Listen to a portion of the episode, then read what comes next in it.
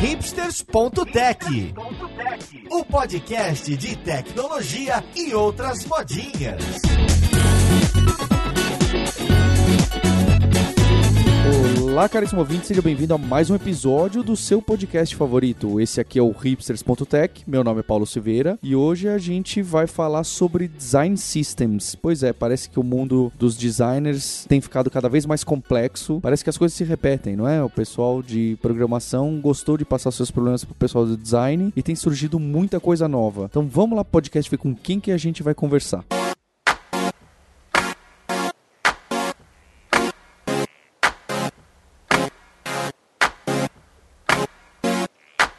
Para esse papo de hoje eu tô com uma convidada muito especial que é a Cíntia Magalhães, que trabalha com gestão de produtos. Como você tá, Cíntia? Oi, Paulo, tudo bem? E a Cíntia que foi basicamente idealizadora do, do podcast, que já tá para sair há muito tempo, não é, Cíntia? Isso. E também tô com o Vitor Guerra, que é Product Leader no Reclame Aqui. Como você tá, Vitor? Tudo bem, Paulo? E aí, pessoal? O Vitor já esteve com a gente em outros episódios. Fazia tempo que não conversava aqui, né, Vitor? É verdade. Acho que o último que eu gravei foi de tendências para 2018. Olha só. Então já faz aí um tempinho. E também tô com o Guilherme Gonzalez, que é Global Design Ops na Gympass. Como você tá, Guilherme? E aí, beleza, gente? Olha só, hein? O Guilherme é Global Design Ops e o Vitor é Product Leader. O pessoal tá disputando nos, nos nomes dos cargos, hein? Tá ficando bonito. Meu próximo cargo eu vou tentar colocar em russo. Acho que dá mais exato. Bom, pode ser um kanji japonês, né? Assim, fica bacana também. E a nossa co-host, Roberta Arcoverde. Como você tá, Roberta? Oi, Paulo, tranquilo. Queria dizer duas coisas. Primeiro, que usar um design system mudou a minha vida como programadora, tá? Ajudou muito o meu dia a dia de programadora que não saca nada de front-end. E segundo, de novo, reiterar, agradecer a Cíntia, que foi ela que sugeriu a gente fazer um episódio sobre esse tema, depois de tanto que eu falava, nossa, é muito bom ter design system, é muito legal. Ah, eu não imaginava que vinha mais de você esse desejo por falar de, de front-end e design system. Não veio da Cíntia mesmo. O, o desejo veio, assim, a ideia foi dela, mas realmente é, é- casou bem, porque de fato, desde que a gente adotou um design system lá na empresa, minha qualidade de vida de programadora mudou muito. Bem, então você já tá muito na minha frente, porque eu nunca imaginei que um site como Stack Overflow, que tem um, um front-end tão, eu vou chamar de simples, né, de, de direto, precisa de algo que me parece grande como o tal do design system. Mas vamos aprender juntos. Antes da gente chegar nessa palavra, quais são os problemas no mundo de front-ender, UX, UI, designer que tinha por aí que começou a aparecer essas coisas novas e se organizar desse jeito? O, o que, que é que tenta consertar o design system? Bom, posso dizer que um dos problemas que pra gente foi mais evidente quando a gente começou a olhar para isso foi como escalar o design. E isso talvez seja um problema que o time de tecnologia já tinha enfrentado antes, já tinha solucionado, estava tentando solucionar, ou pelo menos estava mais maduro do que os times de design que, que eu conhecia. Então, enquanto o, o design ainda tinha uma, um processo um pouco mais manual, um pouco mais Ctrl-C, Ctrl-V, menos, menos automatizado e talvez até menos conceituado, isso gerava muito retrabalho e problemas, por exemplo, de comunicação. Então, quando a gente precisou escalar, a gente teve que estudar algum jeito de, de criar um sistema um pouco mais inteligente para produzir produtos. Quando eu cheguei na empresa anterior que eu trabalhava antes de trabalhar na Gimpass, eu me deparei com uma situação que era muito gritante, assim, pra um, um designer chegando numa empresa que nunca teve um designer. né? Lá na empresa eu, eu tinha que construir uma área de design, numa empresa que já tinha 50 anos de história. E aí foi quando surgiu aí a minha necessidade, né, de escalar o design. Como que eu, sozinho, ia conseguir entregar produtos e projetos com agilidade e facilidade o suficiente que funcionasse naquela empresa? Como que eu ia conseguir fazer com que as minhas entregas tivessem algum valor? Ou pelo menos que eu conseguisse que o pessoal olhasse e visse valor no que eu estava entregando, né? Sabendo que a empresa já tinha 50 anos de história, já tinha um monte de sistema no ar, já tinha um monte de produto, tudo cheio de problema, mas que esses problemas tinham que ser resolvidos de uma hora, uma hora ou outra. E foi quando eu comecei a, a defender esse assunto com tanto vigor lá dentro que eu comecei a ficar conhecido no mercado como uma pessoa que fez um design system de uma empresa corporativa, né? As dores são bem grandes mesmo. É, eu posso contar um pouco mais da- em detalhes. Eu acho que eu posso, queria também falar a mesma coisa que eles disseram, mas de uma outra perspectiva, é que o design system, ele, se diz muito que o design system ele vem para combater a entropia, né, nas, nas organizações, e principalmente no time de design. Como o Vitor falou, né, você tem a necessidade de escalar, por quê? Porque a cada novo produto, a cada novo time de produto, a cada novo designer que entra no time, a cada novo desenvolvedor que vai entrando na empresa, você aumenta o grau de complexidade do desenvolvimento, né, do processo como um todo. E aí o design system ele é justamente para isso, é para criar uma linguagem comum para toda essa galera, para toda essa complexidade de, de camadas, né, que vão surgindo dentro da empresa para criar um consenso e conseguir chegar a dois objetivos bem claros, um que é a consistência na interface e a outra que é conseguir produzir mais rápido, entregar mais rápido. Como o Victor falou, né, tem um ponto gritante na, na forma como o design funciona e só aprofundando um pouco do que ele falou, é que assim, os times de design como um todo, eles são artesanais. Hoje, por, mais, por maior que seja um time de design, você ainda tem um projeto, um trabalho extremamente artesanal. Desenhar tela por tela, entregar a tela para o desenvolvedor, o desenvolvedor vai ter que desenvolver tela por tela. Então, todo o trabalho que o designer faz, parcialmente jogado fora. A gente, eu, eu falo isso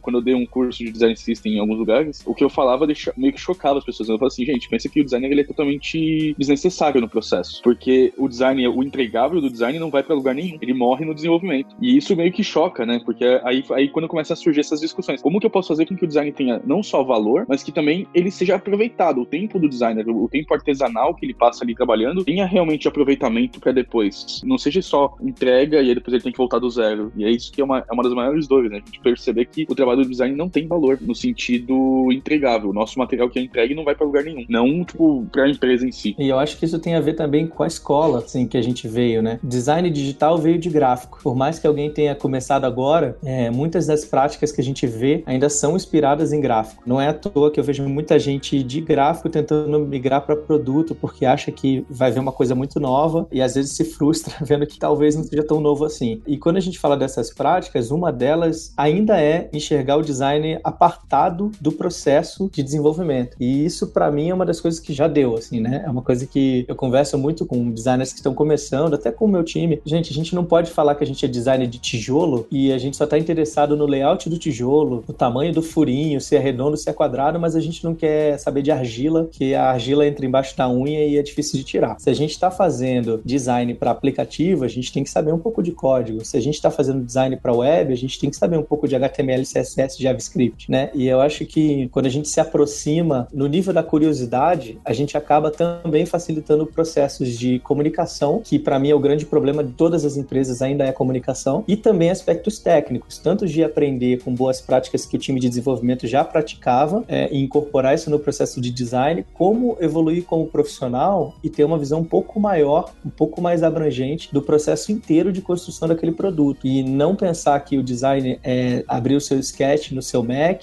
abrir o seu Figma no seu Windows e desenhar telas, e que o máximo, o mais longe que você vai conseguir como designer é criar símbolos e overrides, né? A gente realmente é, acho que está dando esse passinho um pouco mais nas, nas outras esteiras de produção e entendendo a complementaridade. E aí eu acho que entram os sistemas, né? Entram os jeitos é, de operacionar um pouco isso, que aí é um, é um, papo um pouquinho diferente, mas os sistemas no nível de, de compilação de metodologias, de compilação de informação. E vale dizer também que o design system não é só código e, e layout de tela, né? O design system engloba também tom da marca, envolve time de marketing. Acho que é um debate muito maior. A parte de, de redação, enfim. Confusão que as pessoas têm muito é de confundir o design system com o style guide. De achar que uma entrega de um style guide, pronto, tá aqui, temos o início de um design system. Como Eu achava se... que era isso. É, não, é um pouquinho mais que isso. E até pegando o gancho aí do que o Vitor falou, tem, tem um livro bem interessante que chama Agile User Experience. Eu não lembro o nome do autor, depois eu posso passar, mas que ele fala justamente isso. A diferença, é, o design ele veio do design gráfico, o design digital veio do design gráfico, tem isso. E, e a gente herdou, eu falo a gente porque eu era designer antes, a gente herdou muito do, desse processo, do processo do gráfico, né? Que é bem, é mais estático, assim, é, é menos dinâmico. E aí, o, no início do livro, ele já coloca bem claro isso, como os desenvolvedores dos front-ends, eles evoluíram bastante em processo e os designers evoluíram muito em, em técnicas de, tipo, você tem Photoshop, você tem ferramentas, tem N formas de se criar, de, de pensar, né, uma interface, mas evoluiu pouco em processo. Então, assim, só para ilustrar, é, você vê que hoje, só hoje, se falando em design system, que o design foi pensar em ter versionamento, né? Antigamente, cada versão de interface era final, final última.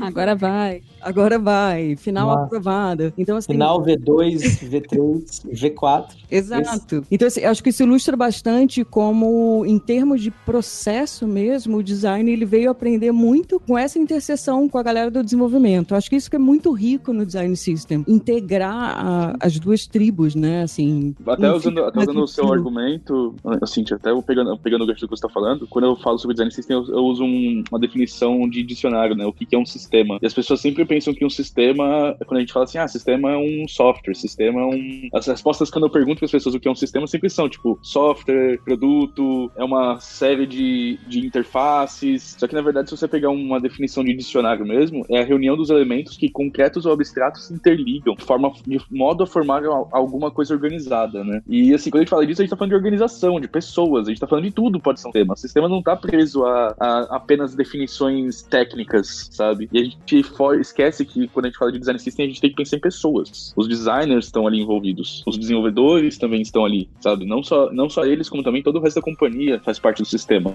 Aí entra o meu gancho. Por que, que eu falei que melhorou a minha vida? É, Paulo, talvez a sua confusão pra mim era no Style Guide e tal, pra mim também, tá? Quando eu descobri que existia esse negócio chamado Design System, foi porque a Stack Overflow começou a fazer um, né? O, o Aaron, é o nosso líder de Design System, ele fez o do GitHub, e aí ele veio pra nossa empresa, ele trabalhava no GitHub, ele veio pra Stack, começou a fazer o nosso. E pra mim, naquela época, lembra do Bootstrap, do Twitter lá atrás, que era um conjunto de CSS pra você padronizar componente de interface, né? Tinha um botão, tinha um gridzinho, tinha um... Enfim, pra mim ia ser isso. Diga, ah, que bom, porque eu sou uma péssima front-end, vai me ajudar a fazer interfaces com mais consistência. Mas aí entra o que a Cintia, o Guilherme e o Vitor estavam falando, não, mas não é só isso, né? Vai além disso. Então hoje o nosso design system ele é open source. Se você entrar em stackoverflow.design, tá lá todos os componentes, o CSS, o JavaScript, porque tem alguns componentes que tem até alguma interatividade, mas não só, sabe? Tem guidelines, por exemplo, de conteúdo, de como você escreve o, o tom do que você vai falar, que você vai informar para o usuário nas mensagens de texto que você bota. Por exemplo, você vai usar imperativo ou infinitivo nos, nos botões, sabe? Esse tipo de guia e de guideline que vai além do visual, né? Que chega até cópia, né? Copy que a gente fala que é esse texto que tem nas interfaces e que me deixou independente para trabalhar. Eu não preciso mais do designer ou de alguém muito sabido de front-end, porque eu consigo produzir interfaces que são consistentes com o resto do sistema, que são nativamente responsivas, porque os componentes já são feitos assim, que usam o nosso padrão de comunicação, né? Nossos padrões de branding e de comunicação com os usuários finais. Então, tudo isso faz parte do design system, pelo menos do que eu conheço. E isso é assim, aquela explicação de programador, né? Que não é designer, que não tem nada disso. Será que você não precisa mais de design? Deu até uma pontada no coração aqui. Acho que é bem isso, mas você consegue tomar decisões sem precisar o tempo inteiro acionar um designer e tal. Assim, pequenas decisões de, de- do que fazer, de como utilizar, do que, né, de como montar a interface já estão ali pré-estabelecidas para você. Não quer dizer que você não precise de um designer, que ele é sempre muito importante, fundamental, eu diria. Não me expressei mal. Não preciso de um front-end. Acho que essa- a resposta é: não precisa de um designer, você precisa de design. Você vai usar design, porque você vai ter guidelines de design no design system, mas você não precisa necessariamente de uma pessoa que vai tomar essas decisões por você, porque o design system te empodera de tomar essas decisões. Isso, vamos dizer assim, eu não preciso mais aperrear o design sempre que eu quero centralizar uma div, que todos nós sabemos que é o maior problema do CSS.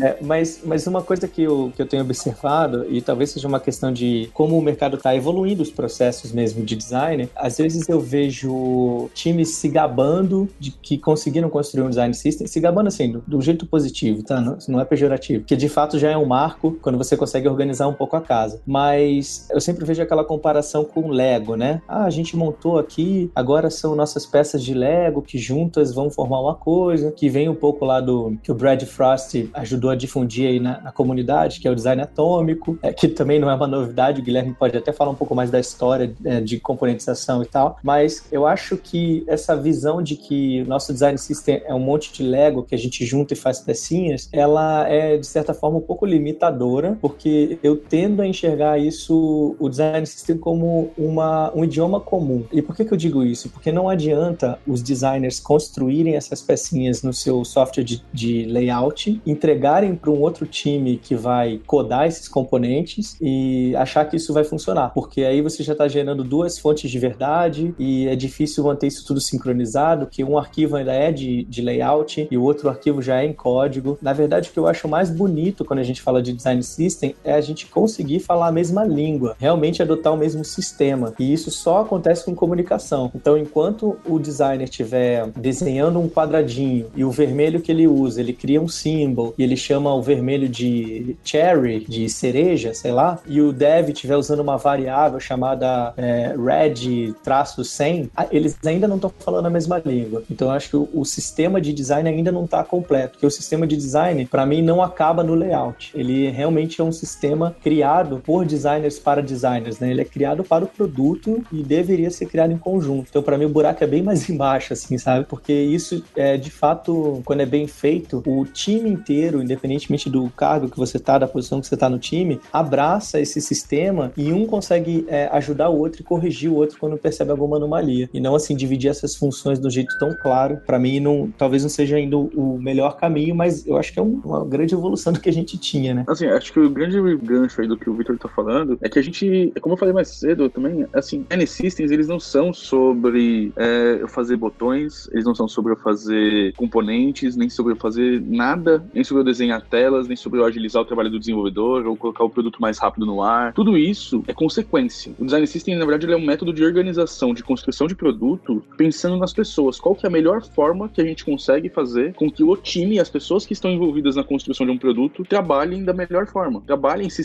sentindo que o trabalho delas tem um propósito além do que elas estão fazendo na tela. Quando a gente fala de um design system ou, ou quando é sistema de design, a gente volta ao termo, ao termo sistema. Eu pego muito nessa palavra porque eu gosto de é, enfatizar o quanto a gente se apega ao termo design e esquece do sistema. É, justamente porque é isso, assim, o sistema ele é, um, ele é uma forma de você organizar as coisas. A gente tem sistema político, a gente tem sistema é, circulatório, por exemplo, do nosso corpo, e a gente também tem um sistema de design, um sistema de design que permite uma empresa ou pessoas que estão dentro daquela empresa tomarem decisões que já foram decididas antes, fazer com que eu não consiga, não precise toda vez que eu vou desenhar uma tela, que um desenvolvedor vai fazer um código, o pessoal do marketing vai pensar num e-mail marketing, que vai pensar numa campanha, que todas as pessoas envolvidas em tudo relacionado ao produto não precisem mais tomar decisões. E As o... decisões já foram decididas antes. Ô Gui, é legal puxar que design nesse contexto, a tradução melhor não é ligada a visual design, né? Design tem a ver com projetar soluções, né? É, tal, tudo que a gente escuta design thinking, é, design system, eu,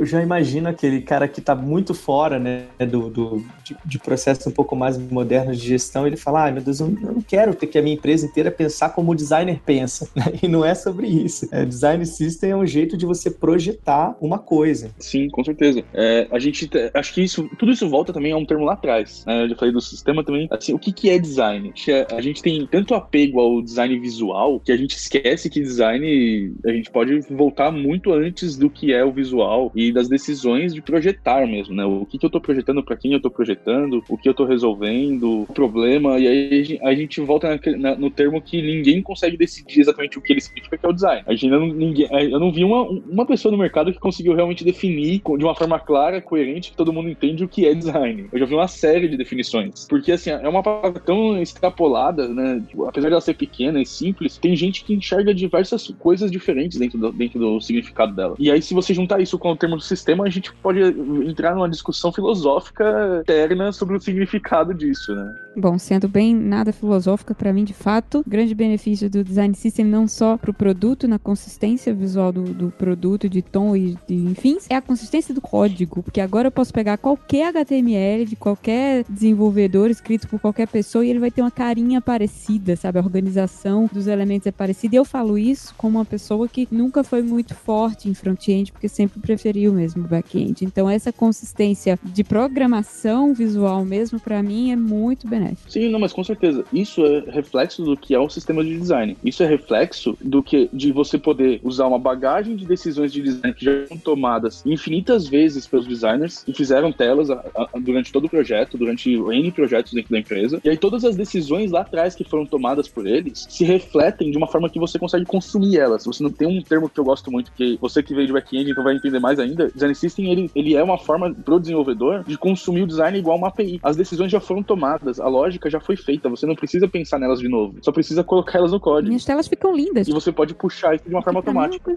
Exato, ficam. Porque elas estão. E é exatamente essa que é a sacada. Você já tem tudo isso, essas decisões de ah, qual que é o tamanho da fonte, qual que é a cor, qual que é a posição, o alinhamento, o grid. Todas as decisões que os designers estão tomando lá N vezes nas telas só precisam ser tomadas uma vez, não precisam ser repetidas eternamente. Só que na forma artesanal, como a gente faz times separados, onde o designer fica no canto dele, o desenvolvedor no outro canto, as decisões são repetidas o tempo todo. O design system ele traz essa conexão onde uma vez que eu tomei uma decisão, ela se replica eternamente para todas as decisões futuras. Isso está exigindo um perfil de profissional, de designers mesmo, bem diferente do perfil que a gente estava acostumado. Então a gente está falando de, de alguém que é focado em organizar, focado em olhar para padrões. E quando eu digo que a gente estava acostumado, eu estou falando aí de, um, de, um, de, uma janela de 10 anos, de repente, né? Onde a gente saiu daqueles sites em flash, que eram quadros artísticos, para um negócio que agora precisa ser, enfim, minimamente estruturado, né? E no meio desse caminho a gente teve fenômenos como o Bootstrap, é, onde deixou toda a internet igual. Então a gente tá, tá nesse. É, até onde eu posso ir, mas mantendo um, um, uma gestão estruturada aqui do meu projeto. Só que eu vejo alguns designers infelizes nesse cenário, porque parece que a gente está tirando um pouco da possibilidade de criar coisas novas, enquanto que na verdade também não é isso. Só que agora criar tem um momento e organizar tem outro momento. O que a gente tenta evitar quando a gente fala de um design system é que a gente faça tudo ao mesmo tempo e, consequentemente, perca um pouco dessa organização, desses padrões. Por exemplo, se você já tem um carrossel desenhado e esse carrossel já virou um componente, já está documentado no design system, e, e se agora eu quiser é, matar o carrossel e dar uma outra solução de experiência, né? Posso fazer?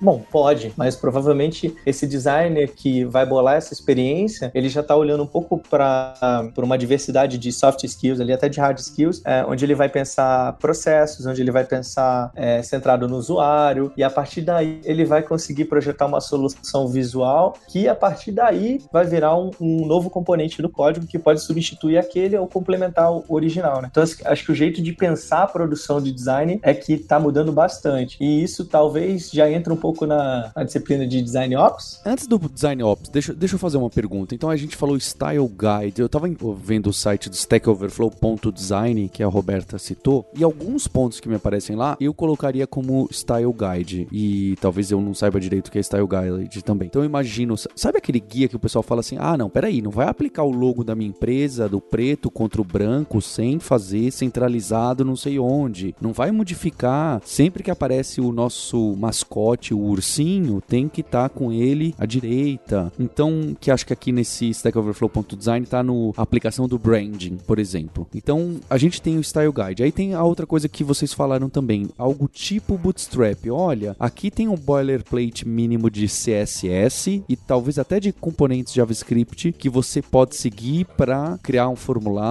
para você criar o carrossel e, e, tudo mais. Então a gente tem uh, os componentes comuns do CSS, a gente tem um PDF explicando como aplicar o branding, a gente tem um wiki falando como é o tom de voz dos e-mails, que também tem aqui no Stack Overflow. A gente tem um monte dessas coisas. O conjunto disso é um design system, ou design system é mais ainda porque, olha, é isso mais usar sistema de versionamento, trabalhar dessa forma com os programadores e programadoras. Então, é, é, eu imagino que não dá pra. Eu não quero fechar uma definição, tá? Mas eu queria compreender melhor o que, que faz parte do design system. Tudo isso que você falou. então, assim, design system, cara, a gente pode ir, ir até assim, a níveis muito profundos, desde como que eu faço a entrega de um material de design para desenvolvedor, é, de qual a tecnologia que a gente vai usar internamente, quais são as decisões de design é, visual que eu, que eu, vou tomar, quais são os padrões que eu tenho, é, como que eu faço um conteúdo, como que eu posso escrever um conteúdo que represente a forma como a empresa ou o que seja que eu esteja representando se comunica, né, seguindo padrões de comunicação, por exemplo, ah, se eu estou falando com um tom de voz mais amigável, se eu tenho que ser um conteúdo mais sério porque eu sou, sei lá, uma empresa legal de, é, de direito, um, um escritório de advocacia, alguma coisa do tipo. Ter também a forma como eu posso ter ali decisões de produto, decisões de tecnologia, decisões de marketing, tudo isso pode fazer parte. Eu posso ter guias de marca, eu posso ter guias de conteúdo, guias de como eu escrever e-mails internamente para a empresa, é, até apresentações. Então tudo isso tudo está dentro, dentro do design system. O design system ele pode ter todas essas informações. O difícil é você conseguir fazer com que elas fiquem coesas, que elas se mantenham lá dentro, né? E que as pessoas não comecem a procurar formas de fugir delas. Esse que é o grande, que é o design system, né? Fazer toda essa documentação É, até é fácil. Agora, fazer com que as pessoas usem ela que é o difícil. É, exatamente, é isso que eu falaria. É, a adoção talvez seja um dos, dos principais desafios do design system. É, porque quando você tem aquele geek do design system, né? Alguém que tá ali produzindo e construindo, às vezes é um designer, alguém do marketing, al- algum dev que, que tem mais esse perfil e que vai lá, abraça a ideia, aí você constrói, bota aquilo no ar, e aí você não faz um onboard da, da galera nova, aí você tem outro designer lá que de repente estava mais resistente e continua fazendo tudo do jeito antigo. É, esse é um problema. Mas eu vou te falar que eu não tenho resposta ainda porque eu vou, porque eu vou comentar, mas eu tô achando que os designer systems, eles estão ficando grandes que eu não sei se em algum ponto se perde o propósito, assim. Se ele devia ser mais um fio condutor, sabe? É, ou se ele devia especificar tanto, tantas regras. Eu ia perguntar exatamente algo nesse sentido. Quais seriam alguns exemplos? Eu, eu citei a empresa, evidente, mas eu queria. ah, se vocês têm algum exemplo, se a indústria tem algum consenso de exemplo de um excelente design system ou de algo que seria né, o, o ideal. Então, tem aquele site Adele, né? Adele.com, talvez? Que é um compilado de, de vários design systems de grandes empresas. Talvez fique aí uma referência para depois vocês darem uma olhadinha. Lá dá para ver desde o do design system da, da IBM, da Microsoft, até de repente de startups menores ou de empresas como a Atlassian. Enfim, é, é interessante de olhar. Assim. Sim, o Adele ele é do UXPin, se não me engano, que é uma plataforma de, de UX, né? Que eles têm vários conteúdos lá sobre construção de software. Eles eram um concorrente do Ashuri, né? Alguns anos atrás. E aí eles perceberam que eles tinham um caminho muito melhor ali, a- adotando o design visual também, assim como o Handoff, e, e seguiram à frente ali junto com outras plataformas. Acho que o grande consenso que o mercado tem é que, assim, não, não, é- eu não diria que é do mercado, porque eu acho que o mercado ainda também tá testando muita coisa. Mas um consenso que eu cheguei vendo algumas, algumas referências de, de sucesso, né? Vamos dizer assim. De design systems que deram certo e que se mantiveram, mesmo com troca de equipe, pessoas que saíram das empresas, e até mesmo quando o geek, como o Victor colocou, saiu da empresa e não tinha mais ninguém ali cuidando daquele negócio, mas ele se manteve, ele conseguiu se manter e evoluir ali dentro. O grande momento ali é quando você tem um design system que ele se baseia em um problema real da sua empresa. Você tem um problema que ele vai, que ia ser resolvido. Se a gente pensar no design system, ele é um produto. Ele é um produto que ele tem que ter ali toda uma estrutura, né? E como todo produto, ele precisa ter usuários e problema que tenham adesão. Não adianta eu querer simplesmente fazer um design system porque eu quero. Lá na empresa anterior que eu trabalhava, aconteceu, foi bem legal, o design system nosso não tinha componente. A gente não entregava nenhum componente para os desenvolvedores. O que a gente entregava era uma biblioteca com um arquivo de SAS, onde eles podiam consumir todas as decisões básicas de visual para garantir consistência de marca. Porque o nosso maior problema lá era porque a empresa tinha 40 marcas dentro do pacote delas e elas tinham que. Cada marca tinha cores bizarramente diferentes uma das outras. Ou regras de fonte, ou regras de. Por exemplo, detalhes visuais, como ah, o canto arredondado, o canto ser arredondado nos elementos, coisas bem básicas. Então a gente criou um- uma grande biblioteca com essas decisões definidas por marca, e aí os desenvolvedores consumiam aquilo pronto. Eles podiam fazer do jeito que eles quisessem o código, a gente não estava preocupado com isso. A gente queria que eles conseguissem garantir que pelo menos a cor do RGB fosse certa, que a, a fonte fosse a correta, que era o problema maior da empresa, que era se manter consistente, e também o problema mais gritante de primeiro momento. Vocês estavam trabalhando ali no nível de tokens, né? Exato. O que exato. seria o nível Aí- de tokens? É, eu, eu, eu, eu tava tentando evitar a palavra pra justamente não entrar nesse nível de tokens, que aí a gente entra na- nos detalhamentos, né? Desculpa, Bom, é. destruí o episódio.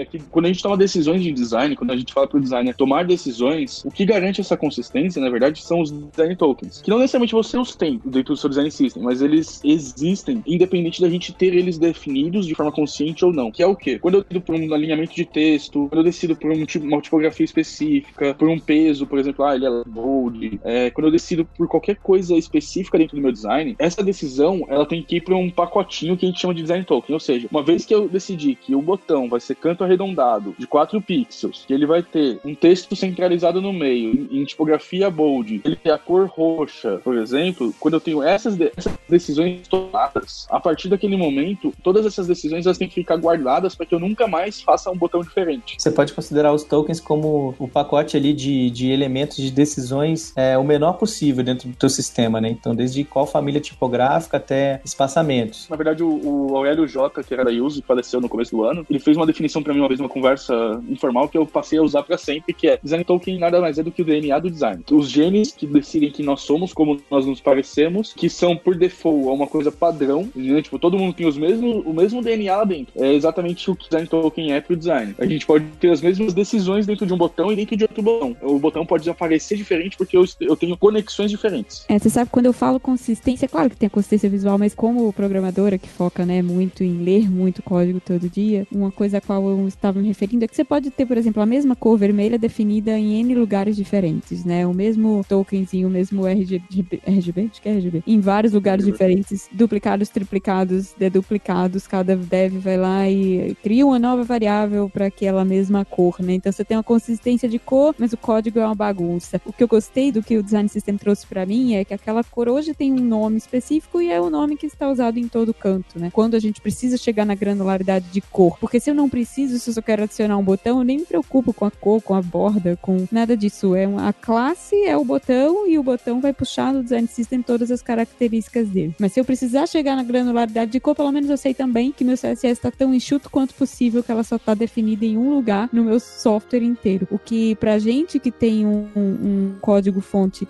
aí com 11 anos de idade, foi um, a limpeza que a gente conseguiu fazer no, no nosso código HTML CSS foi sensacional. Sim, sim, não, com certeza. Porque o que vocês fizeram foi padronizar o código, e padronizando o código, vocês trouxeram as decisões de design, que são os design tokens, para dentro do seu código. E aí você não tem mais que ficar criando variáveis, não tem mais que ficar criando formas de apresentar as coisas ou de, ou de resolver, porque essas coisas já foram resolvidas. O que acontece é que a gente acaba tendo, quando a gente fala de entropia, né, que falaram mais cedo, é porque a gente começa a fazer, começa a fazer, começa a fazer, e aí chega chega um determinado momento que a gente, decisões que já foram tomadas lá atrás, a gente acaba tendo que tomar de novo porque a gente não tem uma, vamos chamar de repositório de decisões pra gente ir lá e consultar elas. Então é exatamente isso, assim. É, quando você já tem as cores definidas, já tem todas as variáveis, é só você trazer esse repositório de decisões e falar assim, ok, qual é a cor certa? Ah, já tá aqui, tá bom, bom, a cor lá acabou. Não tem que pensar sobre essa cor. E aí a gente essas dores constantes, né? Porque a gente tá indo de todo essa discussão.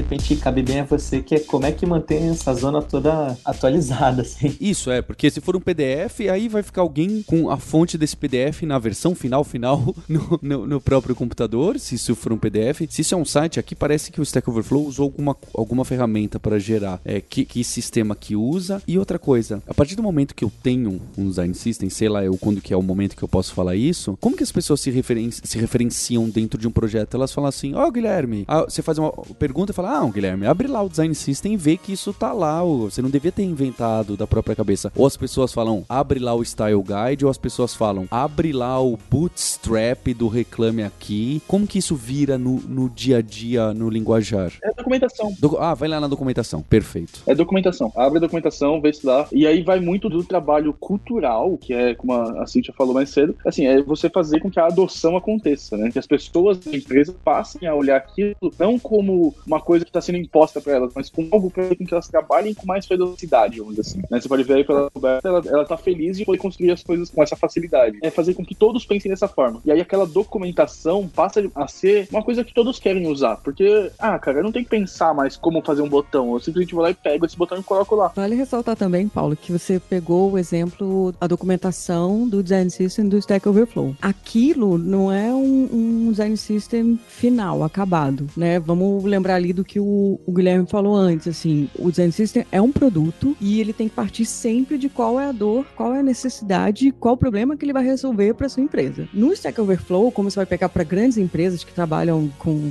mundo afora, eles são bastante completos, porque eles têm uma necessidade muito grande de consistência. Então eles vão, assim, primeira coisa, não há Design System acabado, tá sempre ou crescendo ou sendo ou em manutenção ou nessa constante de adoção, né? Porque você vai ver, entra no, no, nas várias páginas aí do, do Stack Overflow, tenho certeza que vai ter alguma coisa que não vai estar tá atualizada. É open source, viu, gente? É open source, tá no GitHub, o, ele é feito usando próprios stacks, né, por, por sinal. Não, sim, o, a documentação é open source, mas eu não sei se tudo que tá ali, se já tá realmente implementado de fora a fora. Produção, meu bem, aqui não brinca serviço não, tudo em produção. Posso dar um, um testemunho, assim, agora a gente tá num processo que a gente tá estudando de um jeito bem agressivo com como transformar, vou simplificar, tá? É, layout e código numa coisa só. Isso significa ter tal da one source of truth, né? A gente se muda um, já muda o outro, do, assim, simultaneamente. Esse é meio que talvez o santo graal, né? Onde a gente consegue manter tudo sempre atualizado, enfim, é, é versionado corretamente, mas é um desafio muito, muito difícil, assim, tanto no nível da cultura quanto no nível técnico. Mas hoje você já tem algumas plataformas de mercado, por exemplo, o FramerX, que é um similar aí ao Sketch, ao Adobe XD ou ao Figma, é onde você consegue desenhar, mas você também consegue importar uma lib de componentes React, importar dentro de um canvas de design e esse designer consegue manipular isso e, por exemplo, o que hoje no Sketch se usa propriedades do symbol chamada override, você no,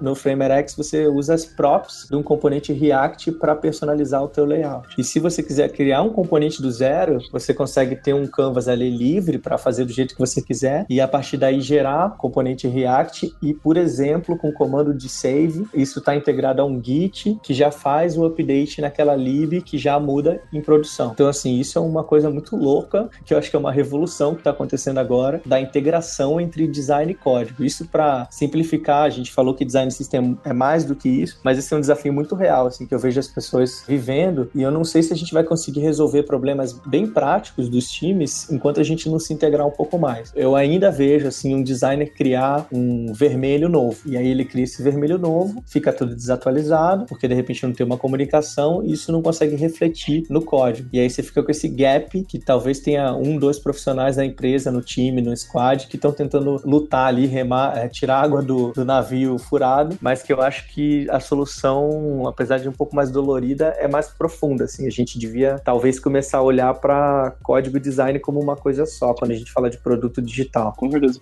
Eu já só fazer um adendo sobre o que eu falei de design systems, eu tava olhando aqui agora o do Stack Overflow, e quando a gente falou de design tokens, eles apresentam lá os design tokens deles. Tá? Lá eles chamaram de base. Hum. A base, que é o, é o que eles colocaram ali, na verdade são os design tokens, que é quando eles colocam como que é o grid, qual que é a, forma, a forma de display, quais são os meus box shadows, border radius, borders, backgrounds e tudo mais que eu quiser que eles colocaram lá. Eles têm uma infinidade de coisas decididas e essas decisões são nada mais do que o, os design. E onde entra o tal do design ops que, que vocês falam aí? Os designers acham, ficam tristes, né, com o design system, como se aquilo fosse engessar o trabalho deles, né? E aí eu acho que isso perpassa uma coisa que o Guilherme fala bastante sobre, que é sobre os princípios do design system, né? E as premissas que você adota quando está. Porque não necessariamente você tem que usar só aqueles componentes. Você citou o exemplo, ah, tem um, um carrossel, alguma coisa. Será que eu não posso tentar é, mostrar de uma forma diferente, exibir esse conteúdo de uma forma diferente? E isso perpassa muitos princípios. Tem, por exemplo, o design system do TED, do TED Talks, é um design system bem mais enxuto do que esse da Stack, por exemplo, porque no, o princípio, princípio deles é basicamente não sacrificar a experiência do usuário por conta de uma consistência de interface, né? Então, assim, é, a experiência do usuário, sempre que você puder elevar essa experiência, criar uma experiência melhor, mais aquele wow que todo mundo fala, eles preferem isso, isso tá no, no, no, princípio do design system deles, né? Num dos princípios. Então, assim,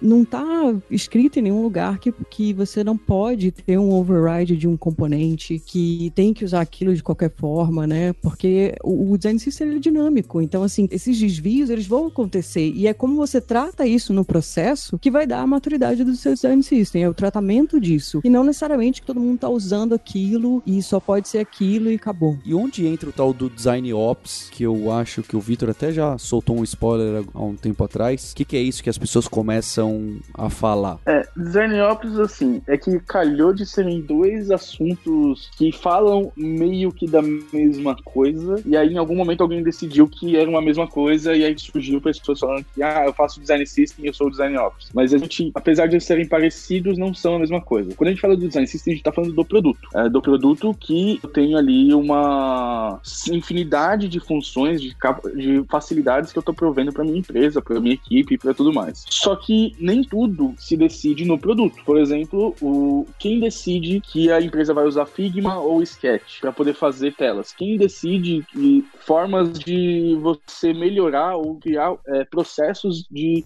construção de novos componentes? É, quem auxilia na, até na questão de sanidade das pessoas, se elas estão felizes trabalhando? O Design Ops ele, ele é um termo que foi criado quase ao mesmo tempo ali com o Design System. Quer dizer, criado não, mas acho que ganhou destaque quase ao mesmo tempo. Mas ele faz uma gestão de design, com a liderança de design, com a forma como é, eu trabalho o design dentro de uma empresa, como que os designers trabalham, do que necessariamente com o Design System em si. O Design System, sim, ele, ele faz parte do universo do Design Ops, porque ele pode até ser o entregável final, o que sai do Design Ops, como uma profissão. Mas o Design Ops ele tá mais ligado à gestão, a, a fazer a parte de gestão de pessoas, é, né, de fazer com que a equipe funcione. O Design Ops é, é comum, por exemplo, cuidar de, do orçamento do time, alocação de hora extra da equipe. É alguém que está olhando realmente para a operação do time de design. Então a gente precisa fazer uma contratação, mas que tipo de profissional, qual que é o perfil que vai se encaixar no desafio que a gente tem, como o Gui falou, né, decisão de, de destaque de design, é alguém que vai cuidar de certa forma de, de coisas, é, questões administrativas também. É bom a gente falar aqui porque é muito comum design ops tá lá no LinkedIn como Ops e na verdade é a pessoa que gosta de fazer symbols dentro do Figma. E isso é,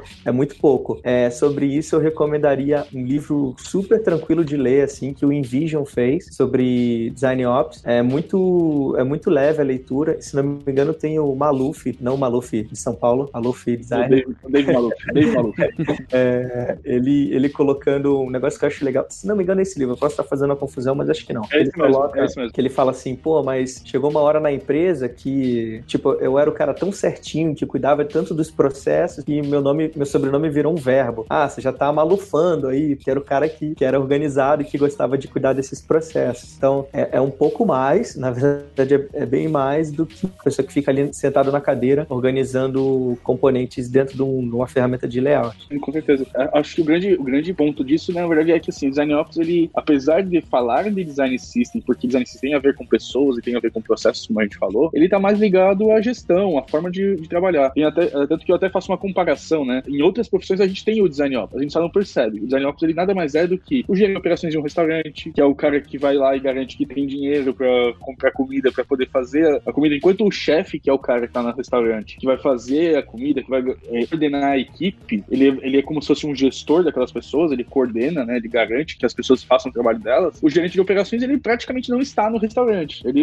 ele aparece lá, entregar comida para ir lá resolver o pagamento dessas pessoas, garantir que os fornecedores vão entregar tudo no, no prazo certo. É, Ou então eu, eu, eu comparo. Alguém que tira obstáculos, né? Alguém que facilita processos. Quando fala de Ops, essas três letrinhas, elas, por exemplo, já apareceram agora em é, Research Ops. Em Product né? que é alguém Ops que faz também. a mesma coisa no é, DevOps também. Product então, assim, também. É, exatamente. Market Ops, vendas Ops. É, lá na, lá na Gimpass a gente criou o Writing Ops. A gente criou porque lá eles têm toda uma questão de é, uma empresa que está tá no mundo todo, que precisa se manter consistente na linguagem e tudo mais. E a gente teve que criar uma operação com o pessoal que faz tradução e, e escreve conteúdo, onde essas pessoas que estão fazendo isso, que não, não é fácil o trabalho, você traduzir mais de 20 linguagens dentro de um produto e manter ele coerente, fazer também com que essas pessoas consigam ficar sãs. Então elas têm os equipamentos, as ferramentas, as passagens de avião, elas precisarem esteja na mão delas. Né? Então a gente também está criando a base do Writing Ops. É, quando você fala de Research Ops, você está falando de que ferramentas você vai usar em cada etapa do processo, quais são as etapas do processo, que tipos de dinâmica se aplicam em quais pontos, como que isso é documentado, como que isso é entregue. Então, assim, em geral, né, o Ops é essa pessoa que está operacionalizando mesmo. Eu vou criar o podcast Ops. o estagiário, o estagiário é Ops, né? Paulo, você é o CEO Ops. Aí, tá vendo?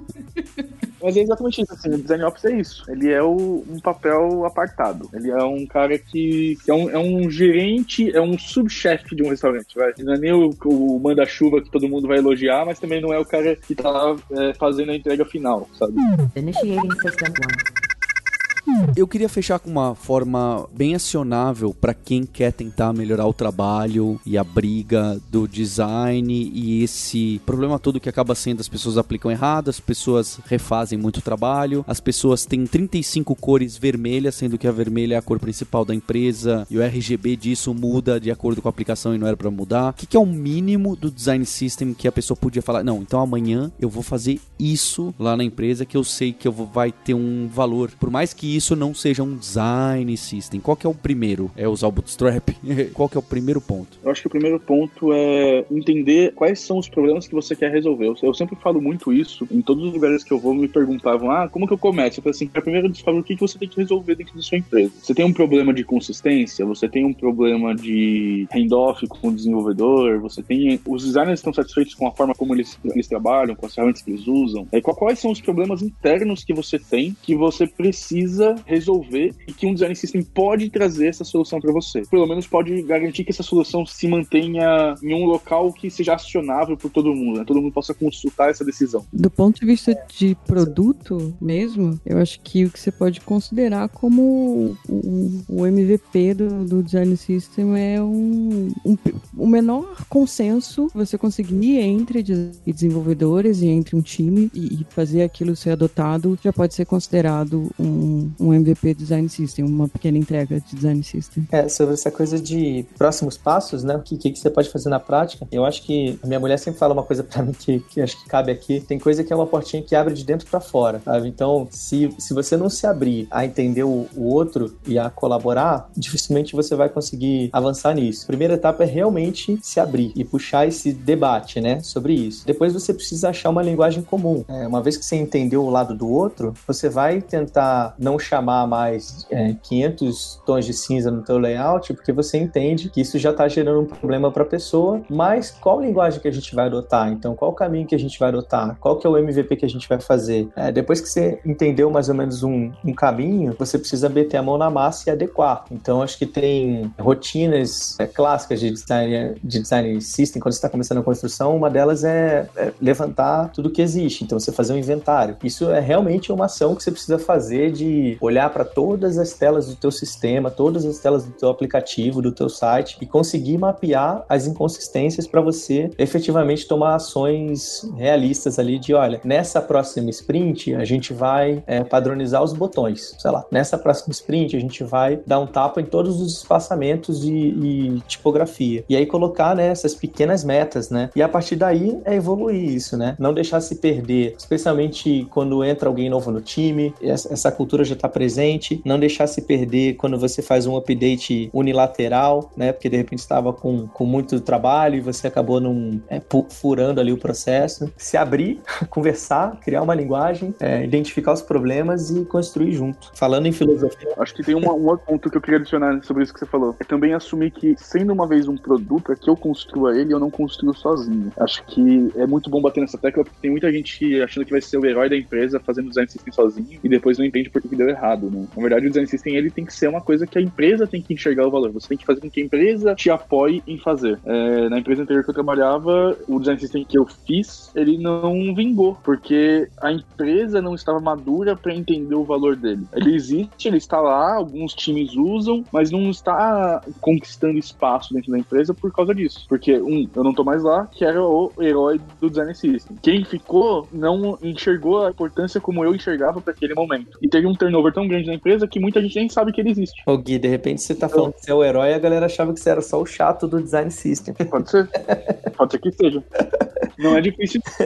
Não, mas é verdade, porque acontece muito isso, né? Tipo, eu, eu saí da empresa. Quem ficava pegando no pé das pessoas pra usarem, lendo quem tava se preocupando com isso. Uma vez que a pessoa, que quem fazia isso não está mais lá, como que o resto vai se importar? Quem ficou, cara, talvez não gostasse, talvez quisesse fazer de outro jeito, talvez não enxergasse valor. Tem uma série de, de questões por trás e é, é muito isso, né? Fazer com que a empresa enxergue esse valor e fazer com que todos escolham usá-lo. Não, não é uma imposição. Empresas que impõem ferramentas sem sempre tem problemas de processo. Significa que ela não confia que os seus funcionários fazem tomem as melhores decisões. Cara, tem uma coisa que eu acredito muito, que é resultado. E às vezes é difícil fazer uma adoção ser muito coletiva, mas se você consegue que um, de repente, um time pequeno, uma squad, uma célula, aplique aqueles princípios que vocês estão pregando, efetivamente coloquem para rodar num, de repente, num, não no legado, mas num, num produto novo, num, numa iniciativa nova, e que isso efetivamente gera um resultado é, que mexe algum ponteiro do business, de repente, é, você consegue voltar numa retrospectiva e falar: olha, dessa vez a gente escolheu esse caminho. A gente conversou antes, a gente padronizou algumas regras, e o nome disso é Design System, mas é, as pessoas vão, vão adotar essa ideia porque ela deu resultado antes de porque ela tinha o nome XPTO, né? E eu já vivi isso, já vi bons exemplos disso na minha empresa, que quis brigar para a gente adotar metodologia XYZ e dei com burro na água porque é, esse não era o caminho, assim, é, evangelizar sem o milagre é mais difícil. Então, às vezes é melhor hackear o processo, é, aplicar o que você acredita que vai funcionar, dar o resultado e depois mostrar o nome da metodologia e, enfim, ampliar esse debate. E aí eu acho que é uma coisa que tende a ser progressivo, né? Times muito grandes que estão descentralizados, espalhados pelo mundo, é, é comum você ter os evangelizadores daquela iniciativa como pequenas células, né, dentro dessas equipes, trabalhando para dar o resultado. E aí essa ideia vai crescendo, essa ideia vai crescendo e em algum momento ela já está mais do que 50% da empresa. Daqui a pouco ela está a empresa inteira. Mas por quê? Porque ela foi útil, porque ela, foi, ela deu resultado, porque a proposta de valor dela é clara, porque realmente era uma solução eficiente. Talvez uma dica é menos sigla, menos nomezinho que você leu no livro, lá no artigo do Medium, e mais resultado. Às vezes o, o ótimo é inimigo do bom, cara. A gente fazer um negócio menor ali que, que funcione é um ótimo caminho para você avançar com essa iniciativa. Tem um ditado que eu sempre que eu sempre falo que é primeiro faça, depois faça melhor, faça perfeito. Primeiro você faz, cara. A gente tem muito esse. É um pecado nosso profissional. Acho que os designers puxam isso num nível é, exagerado até, que é de querer já fazer a solução que vai resolver todos os problemas do mundo e no fim das contas não resolve nenhum deles porque não consegue fazer a solução vingar. Eu nunca cheguei nesse terceiro passo aí. Então, assim, fazer, fazer perfeito, acho que é, ele é, ele é justamente o terceiro porque você tem que passar muito, capinar muito para chegar, para chegar nele. E não sei se a gente chega, mas pelo menos você tem ele como objetivo. Eu quero chegar no perfeito.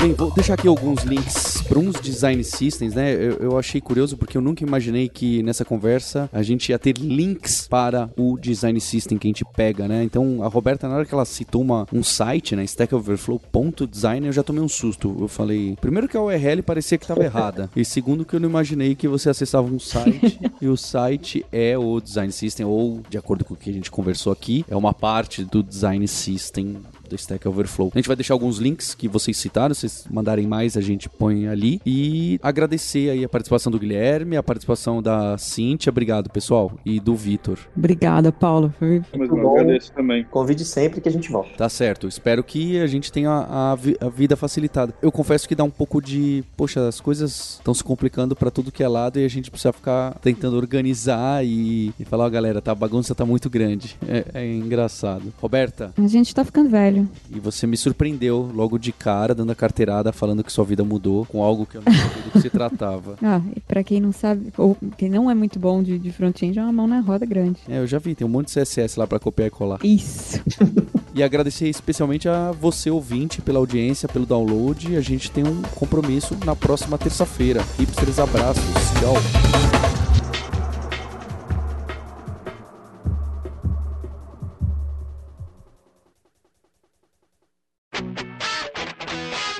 Você ouviu o hipsters.tech, produção e oferecimento alura.com.br, cursos online de tecnologia e Kaelon, ensino e inovação.